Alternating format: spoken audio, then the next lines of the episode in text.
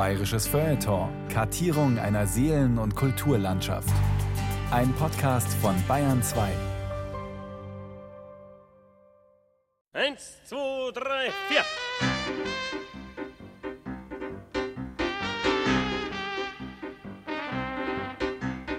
Kommen Sie das Puff, das Zukunft heißt und Wachstum, Profit und Ordnung. Wenn Sie auch einer sind, der aus Weiterleben pfeift, dann sollten Sie das sofort tun. Wir bieten Ihnen Wohlstand und Sicherheit und unverwundbare Seelen. Sie geben Ihr Hirn am Eingang ab und brauchen sich nie mehr zu quälen. Für mich ist es nicht vorstellbar, dass der Konstantin jemals abgewichen wäre von seinem Weg. Der ist einfach angelegt in ihm. Der kann gar nicht anders. Der hat ja Energie für fünf. Also man sieht ihm das ja auch so an, der ist ja aus der Münchner Placke. Ne? Der hat einfach eine Power, da sind andere schon lange umgefallen, dann steht er noch.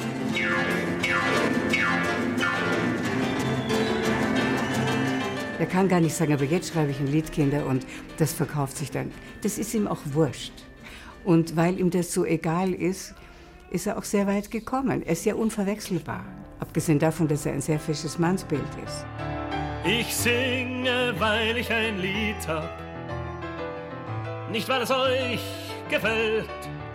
Ich singe, weil ich ein Lied hab, nicht etwa weil ihr es bei mir bestellt.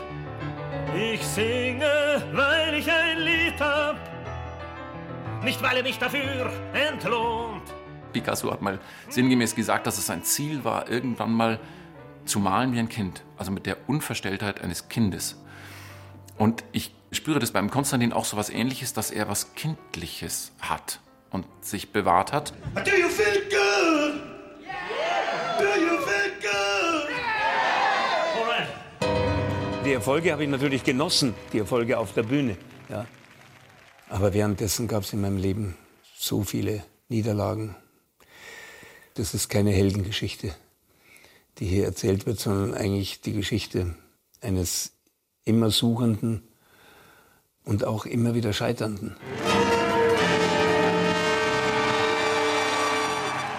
Konstantin Wecker. Mach mich böse, mach mich gut. Nur nie ungefähr. Ein bayerisches Feuilleton von Gabriele Pfaffenberger. Der Zirkus Krone in München. Fünf Minuten vor Konzertbeginn. Der Saal ist fast voll. Backstage aus der Garderobe klingt dieses Geräusch. Nein, es ist mehr ein Gesang.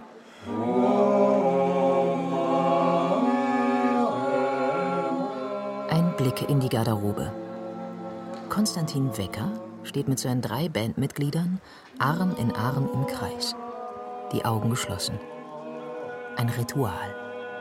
Eine Minute lang in sich kehren, bevor es hinausgeht auf die Bühne, wo mehr als 2000 Menschen auf ihn warten. Ja, ich hatte ja von Anfang an nie Angst auf der Bühne. Streckenweise ist es sogar so eine Art von Meditation für mich, weil ich so konzentriert bin. Es gibt so ein paar Aufnahmen, wo ich improvisiere in meiner etwas schrecklichen Zeit, als ich also drogensüchtig war und kaum die Lieder so ganz spielen konnte, weil ich mich nicht mehr erinnern konnte. Aber da waren plötzlich Improvisationen dabei, das war unglaublich. Ich bin mehr ich selbst auf der Bühne als nachher und vorher.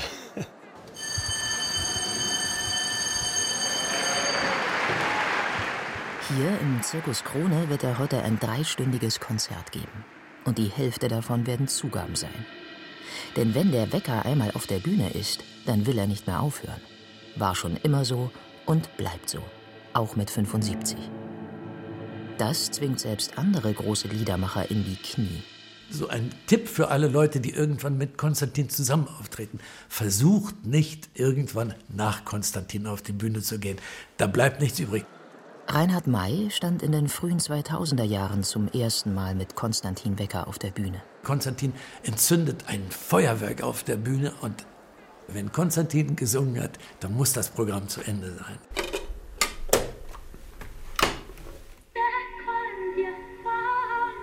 Das ist eine Aufnahme von 1959. Die haben wir aufgenommen bei uns zu Hause in München am Mariannenplatz in unserer Wohnung. München-Schwabing. Bei Konstantin Wecker zu Hause im Wohnzimmer. Das besteht vor allem aus unzähligen Büchern. Zwei Wände sind komplett vollgestellt und einem großen Flügel.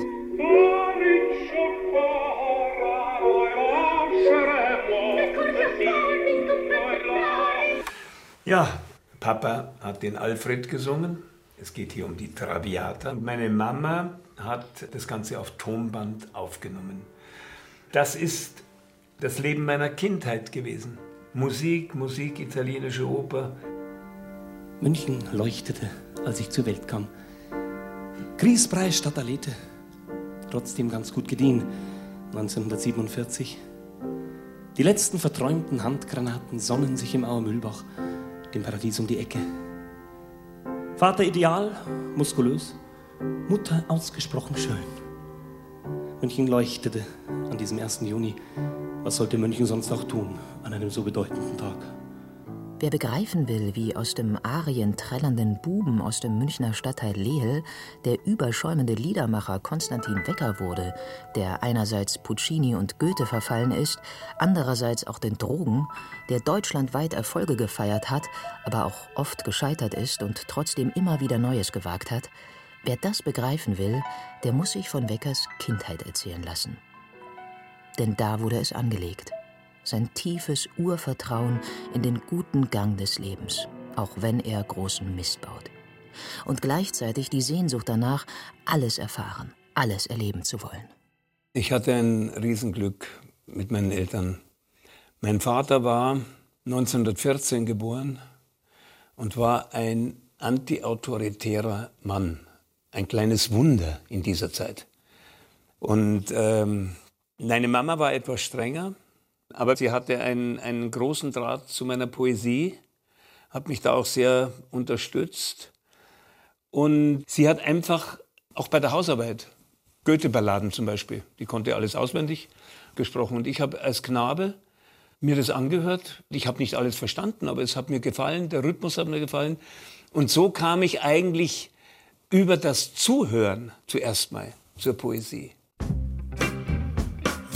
Es ist eine behütete Kindheit, wenn auch keine sorgenfreie. Die Weckers mögen nicht viel Geld haben, dafür gibt es Kunst im Überfluss. Mit sechs lernt Konstantin Klavier, tritt in Kinderopern auf. Früh zeigt er viel Talent und doch bleibt alles noch ein Spiel. Neben der Musik gibt es noch ein prägendes Geräusch in seiner Kindheit. Das Rauschen der Isar. Die liegt nur 100 Meter von der Wohnung der Weckers entfernt. Da sind wir runtergegangen, er zeigt auf einen steilen Hang, zugewachsen mit Büschen. Hier, da bin ich mit meiner Mutter immer geschwommen. Also, sie hat mir halt einfach auf den Rücken genommen. Ich glaube, ich habe hier in der Isar schwimmen gelernt. War auch nicht ungefährlich, aber schön. hier verbringt der junge Konstantin den Großteil seiner Zeit. Einer Kindheit, die in der Erinnerung nur aus Sommer zu bestehen schien. Die Nähe zum Fluss ist geblieben. Bis heute schwimmt er regelmäßig in der Isar, lässt sich gern flussabwärts treiben. Der Fluss ist immer in Bewegung und man sieht immer was Neues eigentlich, wenn man sich auf einen Fluss begibt. Und das Wasser ist auch immer neu. Ja, ja ich glaube, dieses in Bewegung sein, das hat doch sehr viel geprägt bei mir. Der dumme Bub hat ein Problem. Der dumme Bub ist schizophren. Ihn hat seit heuer wie ein Feuer. Die Paranoia, das wird teuer. Was soll man machen mit dem Bub? Jetzt kriegt er täglich seinen Schub. Der Drang nach Freiheit, nach dem Ungewissen, macht sich bei Konstantin Wecker schon früh bemerkbar. Mit zwölf Jahren haut er zum ersten Mal ab. So richtig. Da fand ich den Zettel für den ersten geplanten Ausriss. Mutter Dorothea Wecker 1987 in einem Interview. Da war notiert, was er alles mitnimmt. Zahnbürste hat mich am meisten gefreut. Und ich habe es nicht ernst genommen. Das erste Mal, als ich ausgerissen bin, war ich zwölf und bin nach Augsburg. Mehr habe ich nicht geschafft. Ich bin mal schwarz mit dem Zug gefahren. Und ich musste die Nacht im Verein verbringen und bin am nächsten Tag dankbar wieder in Mamas Arm ins warme Bett in München. Aber es hat mehrere weitere Versuche zur Folge gehabt trotzdem. Der Grund war sein Freiheitsdrang, der Freiheitsdrang des Zwillingmenschen, der sich bestimmt durch mein leidenschaftliches Engagement an ihm beengt gefühlt hat. Und er konnte ja unter meiner Fuchtel praktisch nie das tun, was er wollte. Ich glaube, mir ist es jetzt langsam klar. Es waren garantiert natürlich nicht meine Eltern, vor denen ich geflohen bin oder fliehen musste. Es war schon auch das Schulsystem. Und ich war ja in einem dauernden Widerspruch, ein eher anarchischer Vater und ein gnadenlos autoritäres Schulsystem. 17 Jahre ist der Bub und steht voll im Saft. Von der Schule hat er genug, muss nicht wohin mit seiner Kraft. Er möchte abheben und fliehen, einfach irgendwas tun was am anderen verzehn, kommt er mir spanisch vor. Du gehst natürlich wohin? In Musiksaal. Genau. Günter Bauch ist Konstantin Weckers ältester Freund. Eine lebenslange Verbindung seit der gemeinsamen Schulzeit hier im Münchner Wilhelmsgymnasium. Bauch ist fester Bestandteil des Wecker-Kosmos. Bis vor kurzem war er noch Tourfahrer. Jetzt gehen beide das historische Treppenhaus des ältesten Münchner Gymnasiums hinauf. Es gibt Wunderkinder und wunderliche Kinder. Konstantin ist beides. Vor allem aber ist er ein aufmüpfiger Schüler. An die Toilettentüren hängt er anarchische Thesen in Versform. Freund Günther erinnert sich an die erste Begegnung mit diesem sonderbaren, aber zugleich beeindruckenden Jungen damals in der sechsten Klasse. Wir haben ihn gekannt durch seine Musikaufnahmen, die von einem Lehrer gemacht worden sind. Und dann haben wir ihn praktisch erstmals in der Klasse gehabt. Und dort hat er den Panther von Rilke rezitiert. Kann ich heute noch auswendig. Besser als meine eigenen Lieder. Und wir haben gesagt, ja, der ist auffällig, sagen wir mal. Der ist ganz schön auffällig. So, bitte, Herr Bauch. Dankeschön. Der Musiksaal. Ja, Wahnsinn. 60 Jahre sind seitdem vergangen. Der Musiksaal. Ein großer heller Raum mit dunklen Tischen. Und ganz vorne, links neben der Tafel, steht er. Der Flügel. Ich kann schwören, der Flügel stand andersrum. Ein Steinbeil und ich glaube, es ist noch der alte.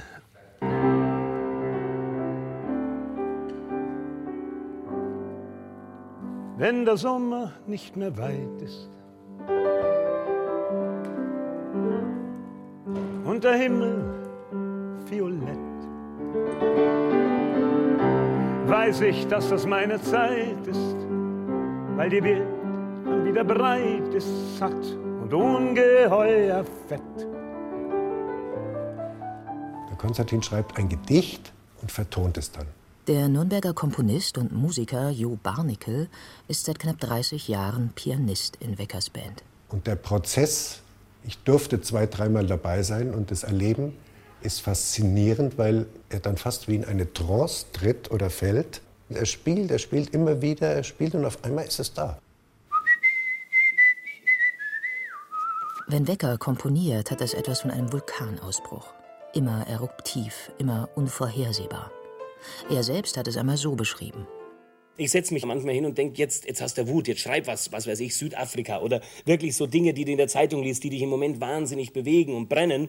Ich setze mich hin und es kommt ein Liebeslied raus. Oder umgekehrt, ich will ein Liebeslied schreiben und es kommt ein beinhartes Lied raus, ja? weil ich mich im Moment des Schreibens auf nichts mehr einlasse. Da wirds Hirn abgestellt, da ist eine Leere da im schönsten Sinn des Wortes und dann warte ich darauf, bis mir die Dinge runterkommen und ich sie nur noch greifen muss.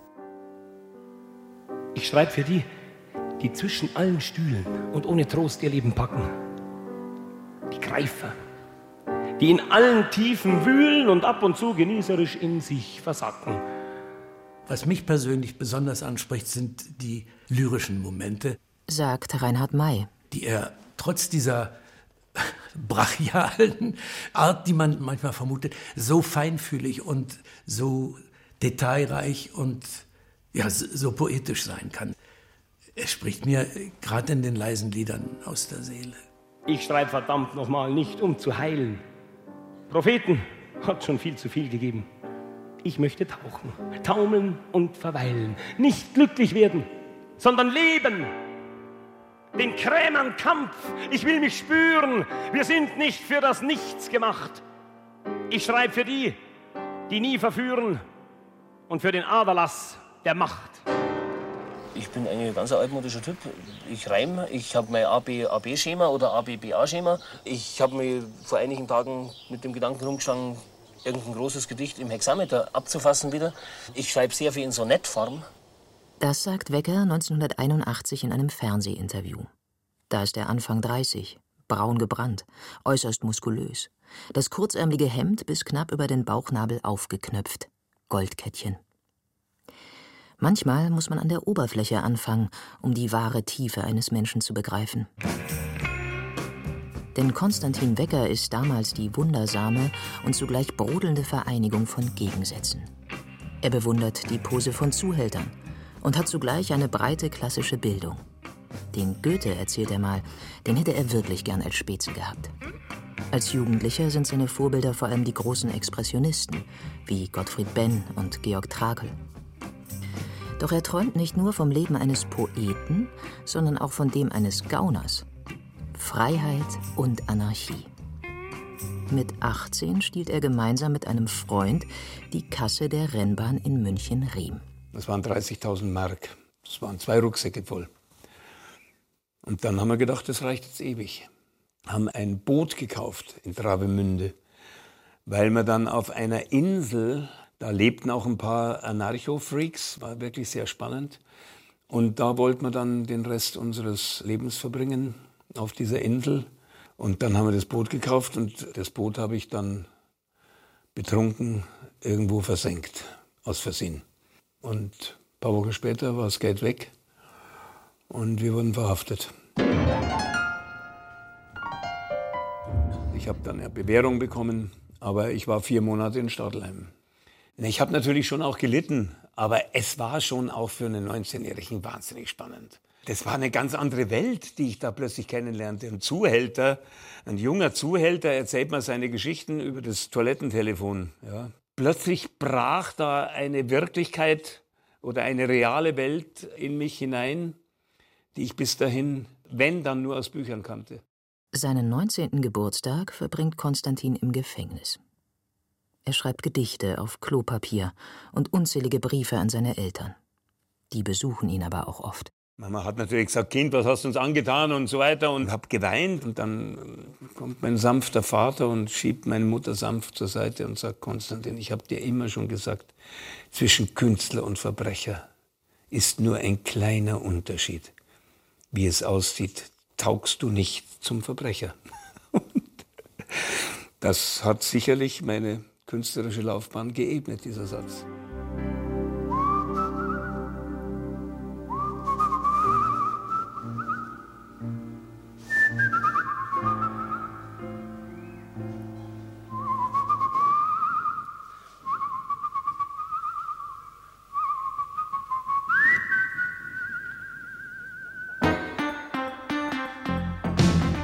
Er kann das. Den Geist aufmachen. Abends stürzt er beim Feiern oft ab und am nächsten Tag liest er wieder Rilke und Goethe. Er beginnt zu studieren. Komposition, Psychologie und Philosophie. Nebenbei arbeitet er. Mal als Versicherungsvertreter, mal als Kochtopfverkäufer. Der junge Konstantin Wecker lässt Dinge passieren, schlittert auch mal wo rein. So beginnt auch seine Filmkarriere. Er ist Mitte 20, braucht Geld und stellt sich darum bei einer Schauspieleragentur vor. Immerhin sieht er gut aus. Und dann kam ich da, haben sie mich angeschaut, mit mir ein bisschen geredet und gesagt, okay, super, Sie haben die Hauptrolle. das, das wird was. dann merkte ich beim Unterschreiben des Vertrags die kleine Klausel, der Darsteller hat nichts dagegen, sich nackt zu zeigen. Und dann dämmerte mir, wo ich da unterschrieben habe. Er landet bei Alois Brummer vor der Kamera. Der Niederbayer ist der Begründer des Lederhosenfilms. Erotik und Sex vor idyllischer Heimatkulisse. Weckers größte Rolle, der spitzbübisch versaute Halotri Sepp. 1974. Im Genre Klassiker Beim Jodeln juckt die Lederhose. Was bist du denn, Luder? Oh. Oh, hast du ein paar Augen. Oh. Ja. Sag, pass auf, der Sack, der, der Sack, der rutscht. Lass den Sack. Soll er, soll er rutschen? Die Sexfilmkarriere aber währt nur kurz. Schließlich ist er die Musik. Seine Musik. Die erste Band mit Anfang 20, aus der später das legendäre Team Musikon wird. Auch hier zeigt sich seine Liebe zur klassischen Musik. Er engagiert eine Cellistin und später auch einen Posaunisten. Ziemlich ungewöhnlich für einen Liedermacher in den 1970ern. Die Anfänge sind wenig glamourös. Maximal 20 Leute im Publikum, manchmal sind es auch nur zwei.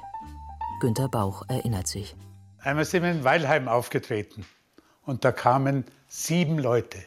Sieben. Unser Gitarrist hat gesagt, da trete ich nicht auf, da gehe ich nicht raus. Das ich nicht.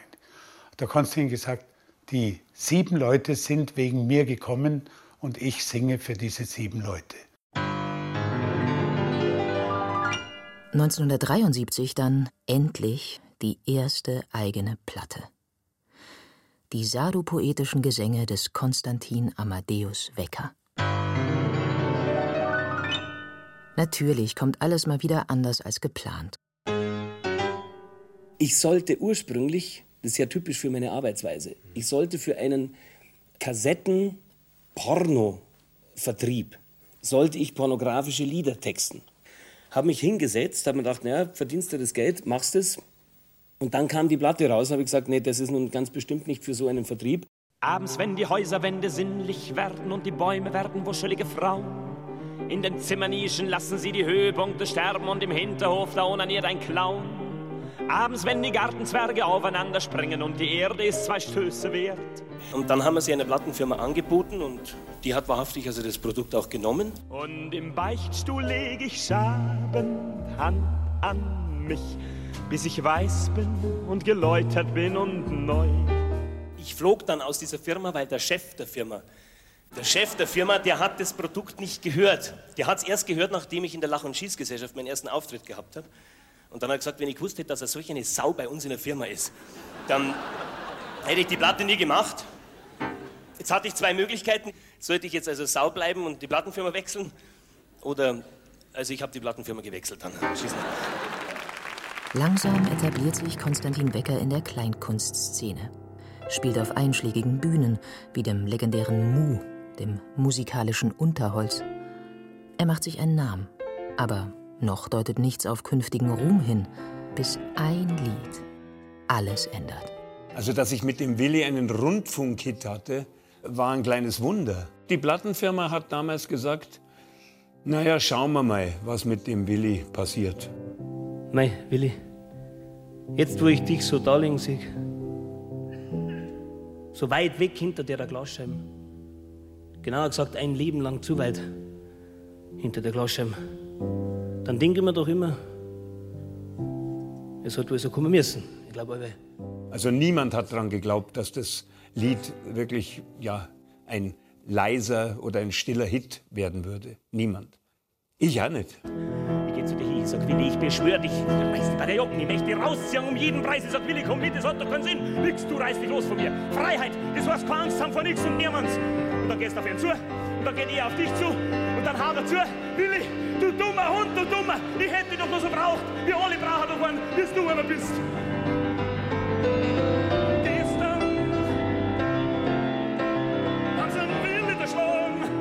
Der Willi. Die Ballade vom Gesinnungsethiker. Der zu ehrlich und idealistisch ist und schließlich von einem Nazi erschlagen wird, basiert auf einer ganz wahren Geschichte. Und die geht so. Damals in den 1970ern in Schwabing gerät Konstantin Wecker mit seinem Freund Günter Bauch in eine Schlägerei mit Rechtsradikalen. Und dann sind wir abgehauen.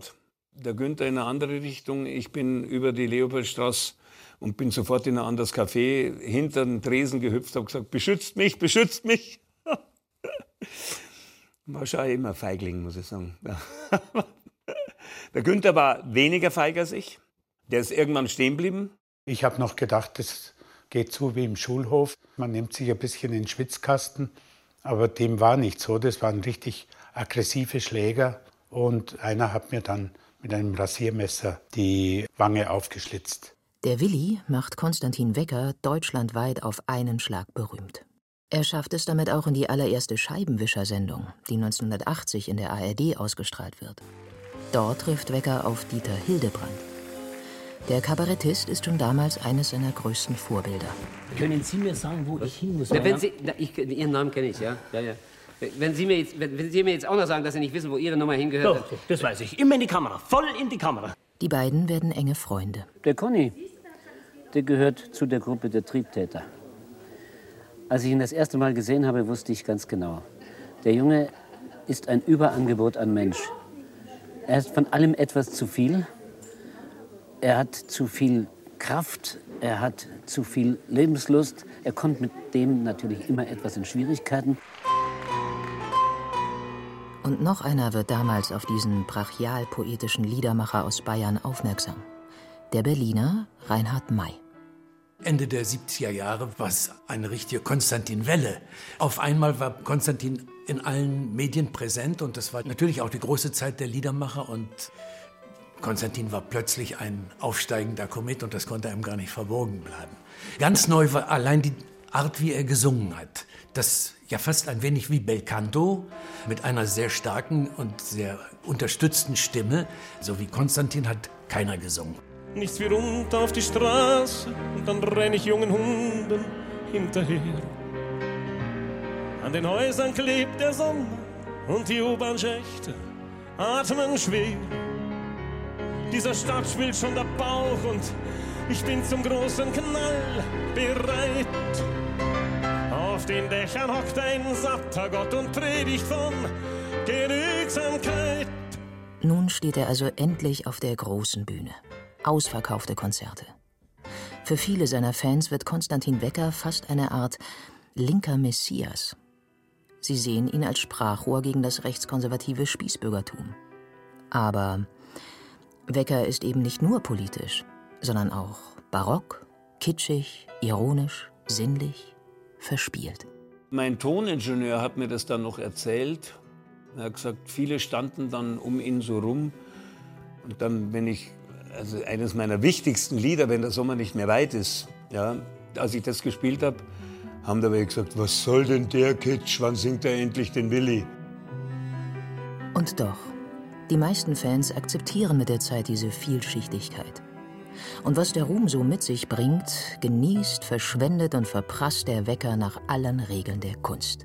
Geld, Frauen, Drogen. Konstantin ist natürlich schon in den 70er und 80ern in der Selbstdarstellung, hat er schon ein Machotum gelebt, das ich heute als echt, ja fast schon in die Parodie lappend empfinde. Der Kabarettist Max Uthoff ist seit einigen Jahren mit Konstantin Wecker befreundet. Und hat dann auch freimütig gesagt, dass er da Arschloch war. Dass er mit einem langen Pelzmantel durch die Gegend gefahren ist, im Cabrio und versucht hat, eine Frau nach der anderen aufzureißen. Und er war einfach mit Koks voll und, und, und ein Idiot. Hat er schon recht, der Uthoff. Richtiges Arschloch. Ein äh, widerwärtiger Macho. Gott sei Dank nie in meinen Texten.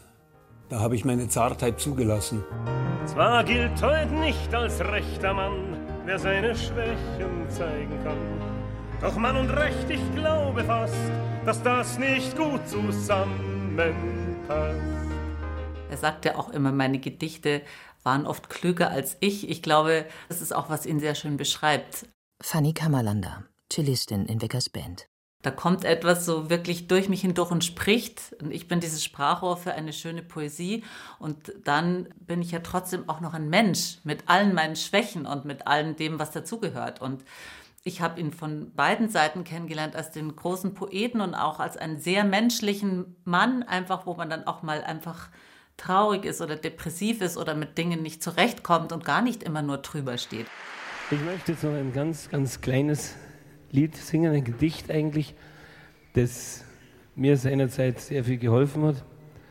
Gib mir Tränen, gib mir Mut und von allem mehr mach mich böse, mach mich gut, nur nie ungefähr.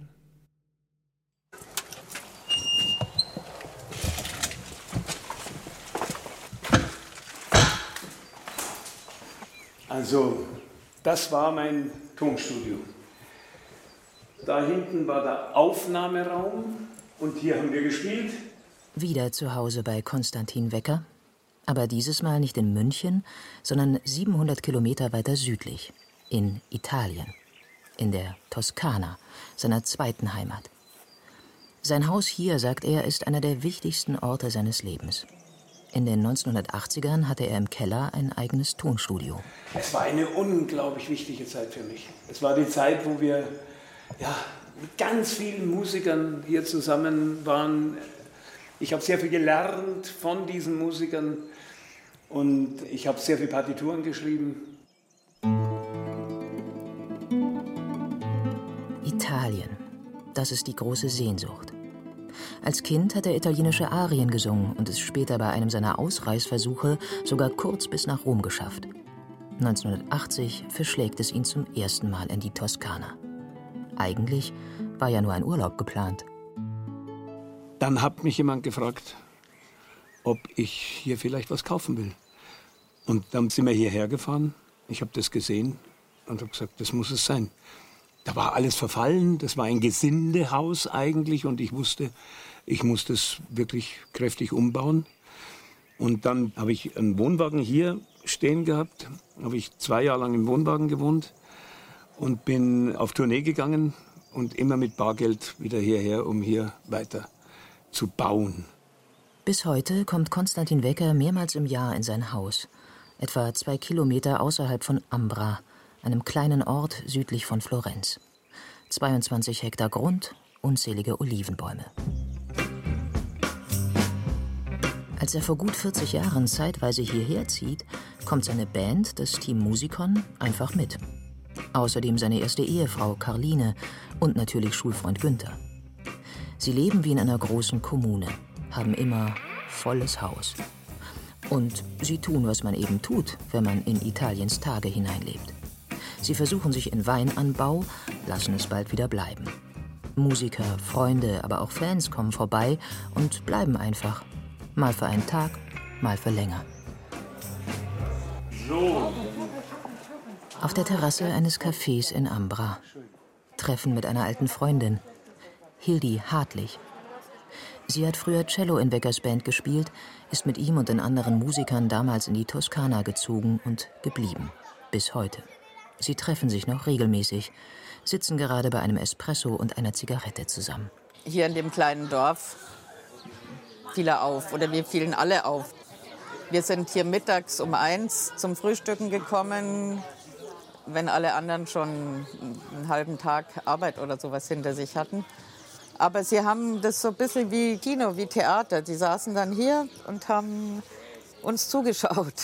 Komisch, was da so rumläuft, aber sehr freundlich. Weil sie haben auch mitbekommen, dass wir Musiker sind und das hat ihnen natürlich gefallen, weil Konstantin geprägt von italienischer Musik hat den schon auch aus dem Herzen gespielt. Ab und zu morgens in italienischen Kneipen hocken, Wirklichkeiten an sich vorbeiziehen lassen und den Mädchen auf den Po blicken. Wie unwirklich ist das alles. Draußen nur Himmel und Land. Der Pizzabäcker schlägt ein Rad.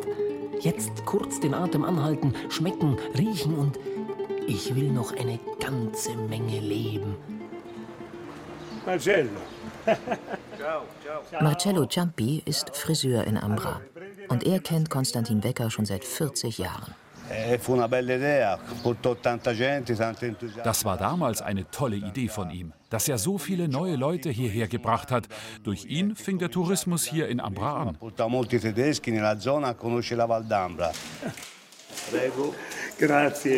Und jetzt ab zum Bartschneiden. Wecker setzt sich auf einen schwarzen Ledersessel, lehnt sich zurück, schließt die Augen, bekommt mit einem dicken Pinsel Rasierschaum aufgetragen und fängt an zu singen. Te voglio bene assai, ma tanto bene assai. Molte bene italiane lui ha. Konstantin hat sich richtig italienisiert, hat viele unserer Gewohnheiten übernommen. Oder, wie ein Freund einmal gesagt hat, Konstantin ist ein Italiener, der zufällig in Bayern geboren ist. Die Toskana, Italien, dieses Land ist auch Weckers Muse. Hier gelingt ihm das. Ganz bei sich zu bleiben und zugleich ein völlig neuer zu werden. Mir war das damals nicht so bewusst.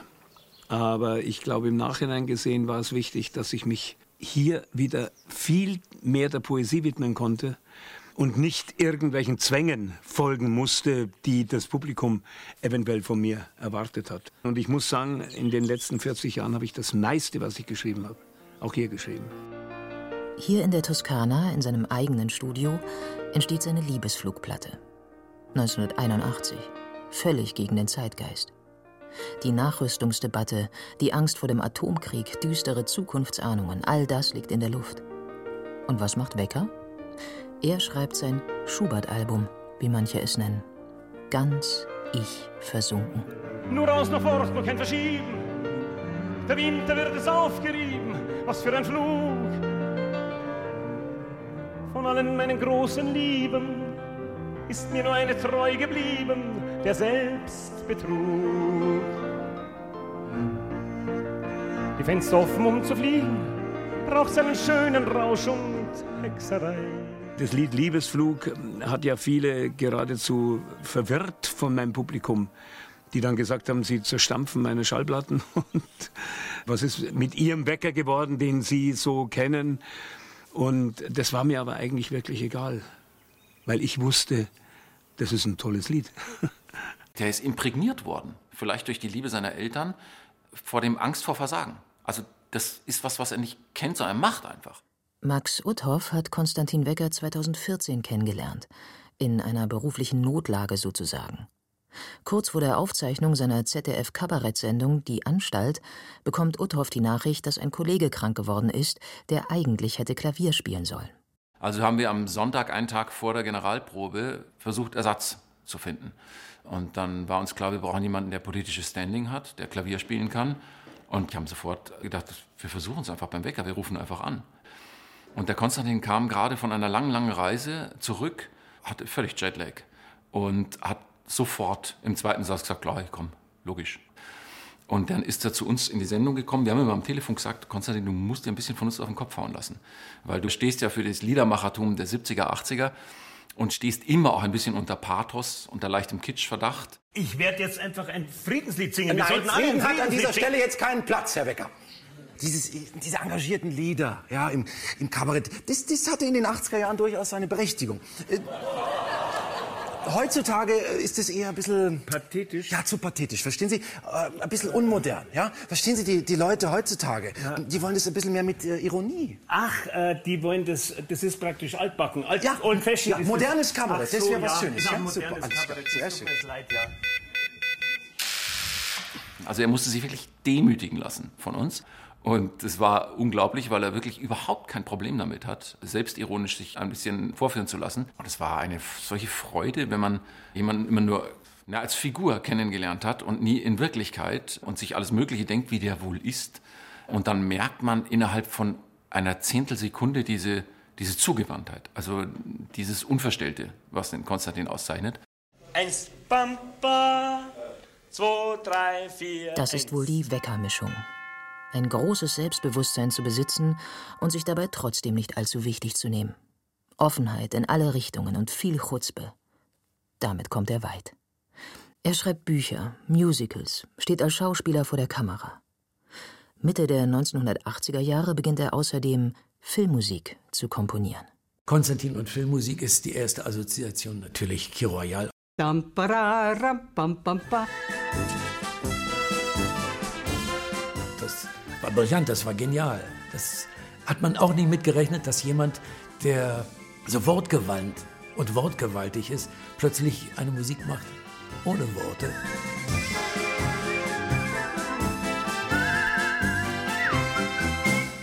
Das war eine tolle Arbeit. Ich habe wahnsinnig viel gelernt vom Helmut Dietl.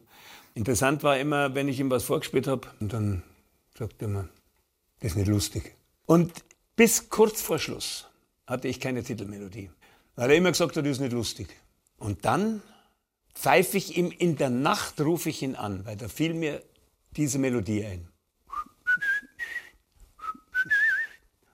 Und dann sagt er, das ist lustig, das macht man. Und am nächsten Tag war ich im Studio und da haben wir es aufgenommen. Und das hat wirklich Kiroyal einen solchen Start gegeben. Du, du warst wie elektrisiert. Wunderbar. In Helmut Dietls Kir Royal, der Geschichte um den Münchner Klatschreporter Baby Schimmerlos, spielt Senta Berger die Mona. Babys Frau Gemahlin. Ja, und dann finde ich, hat er überhaupt sehr schöne Motive in Kiroyal verwendet. Darunter hat er mir, die ich die Mona gespielt habe, sicherlich das schönste Filmthema, was ich überhaupt jemals im Film hatte, geschrieben. Ich bin jetzt eine berufstätige Frau. Ich mache jetzt Karriere. Ich, für mich, ganz allein. Es illustriert das Wesen von der Mona, die eigentlich so augenscheinlich eine coole Draufhauerin ist, ja. Aber eigentlich hat sie einen großen Kummer und Schmerz im Herzen. Das hat er sehr, sehr schön eingeführt. Wecker und Dietl, das bleibt. Beide eigentümlich genial schreiben sie zusammen Filmgeschichte. Auf Kir Royal folgt Stonk. Ulrich Limmer schreibt damals das Drehbuch mit und produziert den Film über die gefälschten Tagebücher Adolf Hitlers, den größten Medienskandal der alten Bundesrepublik. Werde nie vergessen, wir hatten da eine Session mit ihm und wir haben eine Sequenz mitgebracht und haben gesagt, was könnte dir da einfallen? Und dann setzte er sich hin und hat sofort, während der Film lief, sofort auf dem Klavier und gesagt, stopp, müssen wir gleich aufnehmen, sonst vergisst es. Und dann hat er aus diesem wahnsinnigen Reservoir der klassischen Musik, die er kennt, Verdi-Sachen eingebaut oder den Walkürenritt von Wagner. Und hat das einfach in zehn Minuten durchgespielt. Und das blieb dann auch genauso im Film.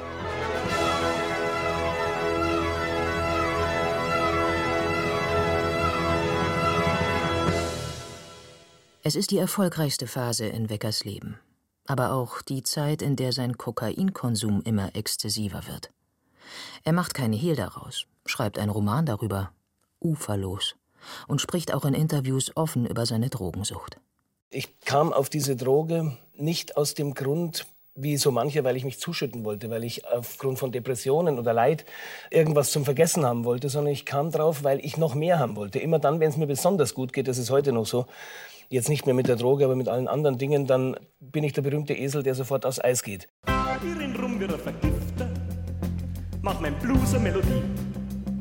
Je versauter, je versiffter, umso satter spüre ich mich. Also da hatte ich ja immer noch das Gefühl, ich könne damit umgehen. Im Nachhinein muss ich sagen, ich konnte natürlich auch damals schon nicht damit umgehen. Der Drogenexzess schadet auch der eigenen Kunst. Auf Konzerten lässt Wecker seine Band immer häufiger Instrumentals alleine spielen, um hinter der Bühne zu koksen. Er schnupft es nicht mehr, sondern raucht es. Alles dreht sich nur noch um die aufwendige Zubereitung der Droge.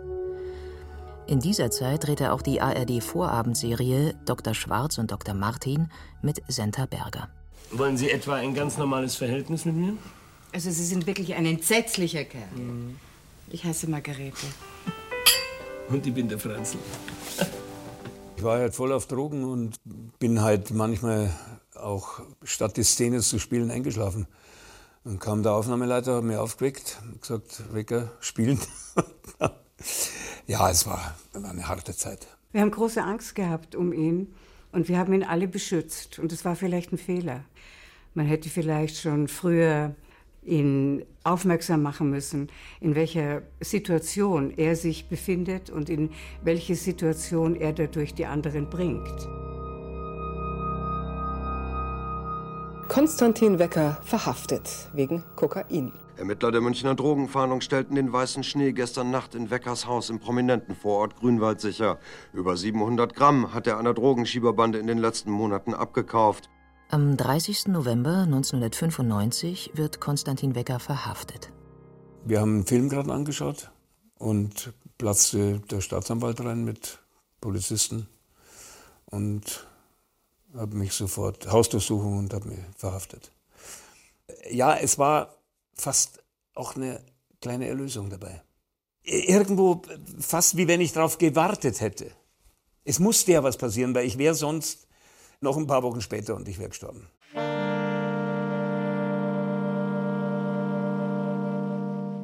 Zum zweiten Mal in seinem Leben schließt sich das Tor der JVA München-Stadelheim hinter Konstantin Wecker. Seine Mutter hat angerufen und hat gesagt, Gott sei Dank, jetzt ist er in Sicherheit. Puh, ich habe gedacht, der arme Kerl. Und ähm, ja, wir haben dann einfach an diesem Tag gar nicht gedreht. Das hätten wir auch gar nicht gekonnt. Neun Tage nach seiner Verhaftung wird in der ARD eine Scheibenwischersendung ausgestrahlt. Guten Abend. Heute sollte Konstantin Wecker hier sein. Ja, wir sehen ein, dass das nicht geht. Aber ich wollte nur sagen, dadurch, dass einer im Gefängnis sitzt, verliert man keinen Freund. So, das wollte ich nur sagen. Nach 16 Tagen kommt Wecker vorläufig frei. Dank hoher Kaution. 300.000 Mark. Vor dem Gefängnis wird er von Kameras und Mikrofonen empfangen. Ich habe sehr strenge Auflagen gekriegt und ich werde diese strengen Auflagen einhalten. Der gefallene Star. Ein gefundenes Fressen für die Boulevardpresse. Äußerlich ist er sichtlich von der Sucht gezeichnet. Aufgedunsen, fahle Haut. Und trotzdem, bei all der Brüchigkeit ist da auch eine innere Ruhe. Ich habe aus der Stille sehr viel Neues gewonnen, glaube ich. Und äh, ich bin überselig, dass ich die Möglichkeit habe, rauszugehen. Heute ist er bei uns, Konstantin Wecker. Schon eine Woche nach der Entlassung aus der Haft steht Konstantin Wecker wieder auf der Bühne. Lieg am Rücken, schau in die Sonne. Die Wolken ziehen da draußen vorbei. Und da wieder die Weckersche Energie, der rappelt sich auf. Ulrich Limmer erinnert sich an die Tatkraft seines Freundes. Der baut einen Berg von Schulden ab ja, und hat sich nie selbst bemitleidet. Ich habe nie von ihm irgendwas gehört und blöde Staatsanwaltschaft. Und die waren, glaube ich, wirklich streng mit ihm. Es folgt ein Prozess, der sich über fünf Jahre hinzieht. Die Staatsanwaltschaft fordert drei Jahre Haft. Im Jahr 2000 wird Wecker zu einer Bewährungsstrafe verurteilt. Eine existenzielle Entscheidung des Gerichts. Wäre er ins Gefängnis gekommen, sagt er heute, hätte er es niemals geschafft, seinen Schuldenberg zurückzuzahlen, sich wohl nie wieder aufrappeln können.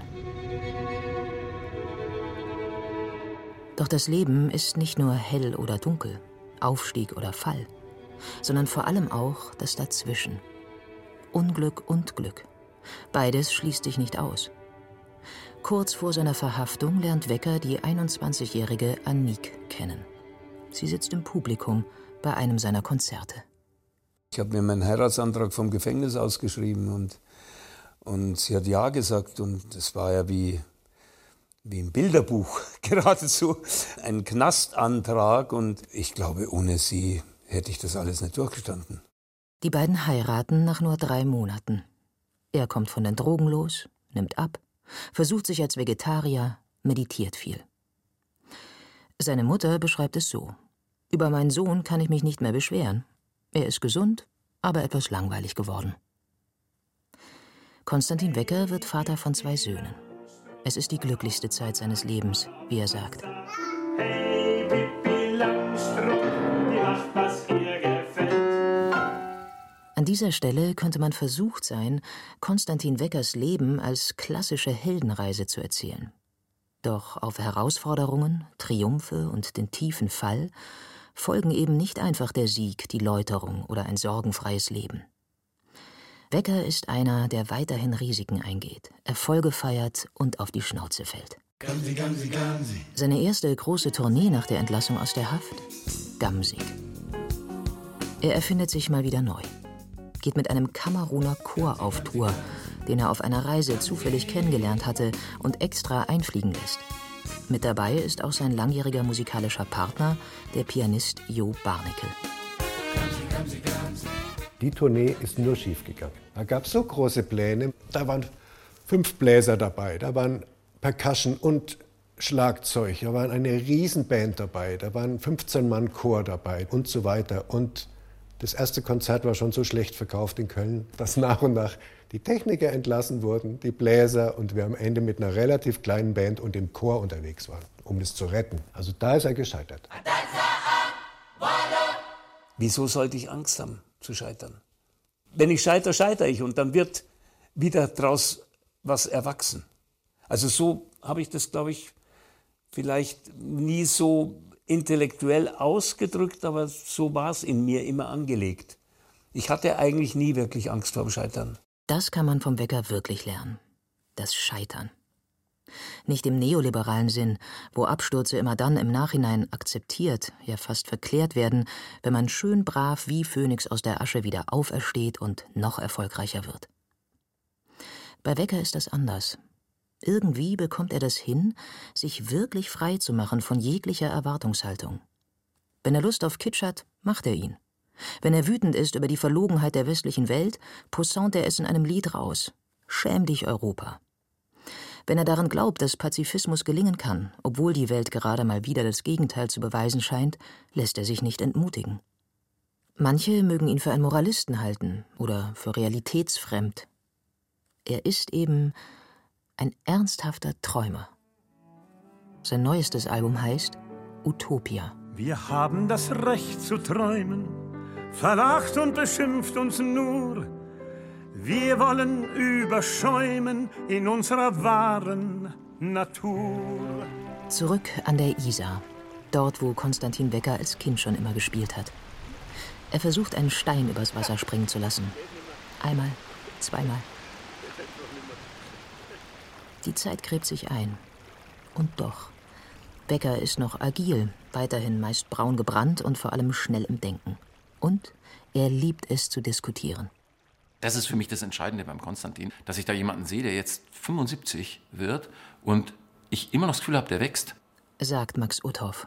Und das macht ihn ja, finde ich, für mich heute noch so außergewöhnlich, wenn du dir anschaust, wie viele alte weiße Männer es gibt. Ich bin ja auch einer in diesem Land, die sich null in Frage stellen. Und dann siehst du jemanden, der jetzt 75 wird und der das kontinuierlich in Frage stellt, immer wieder. Und dann ist es einfach ein Prozess von Wachstum und von Lernen und von Weitergehen. Immer noch gibt Wecker fast 100 Konzerte pro Jahr. Er spielt noch einige Hits von früher. Auch wenn der junge Wecker, der mit dem Goldkettchen und dem offenen Hemd, längst verblasst ist. Vertraut sie mir nur meine Texte, die ich damals geschrieben habe und meine Musiken. Aber ich persönlich bin mir fremd. Der junge Wecker, ja, der hat versucht, sein Ego aufzubauen mit allen möglichen Finessen und Tricks und Dummheiten. So vieles Unangenehmes am Alter. Beweglichkeit ist eingeschränkt, wissen wir alle. Aber es hat schon auch einen großen Vorteil, dass man weniger auf sein Ego achtet und sich seinem Selbst näher kommt. Und das ist die große Chance des Alters. Und das Glück auch, wenn man alt werden darf.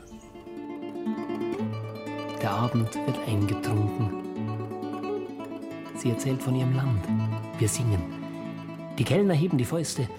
Avanti Popolo und Unbekehre Divino Rossa ancora. Wir sind zuversichtlich. Konstantin Wecker. Mach mich böse, mach mich gut. Nur nie ungefähr. Ein bayerisches Feuilleton von Gabriele Pfaffenberger, die auch Regie führte. Es sprach Katja Bürkle, Ton und Technik Wolfgang Lösch, Redaktion Michael Zametzer. Eine Produktion des Bayerischen Rundfunks 2022.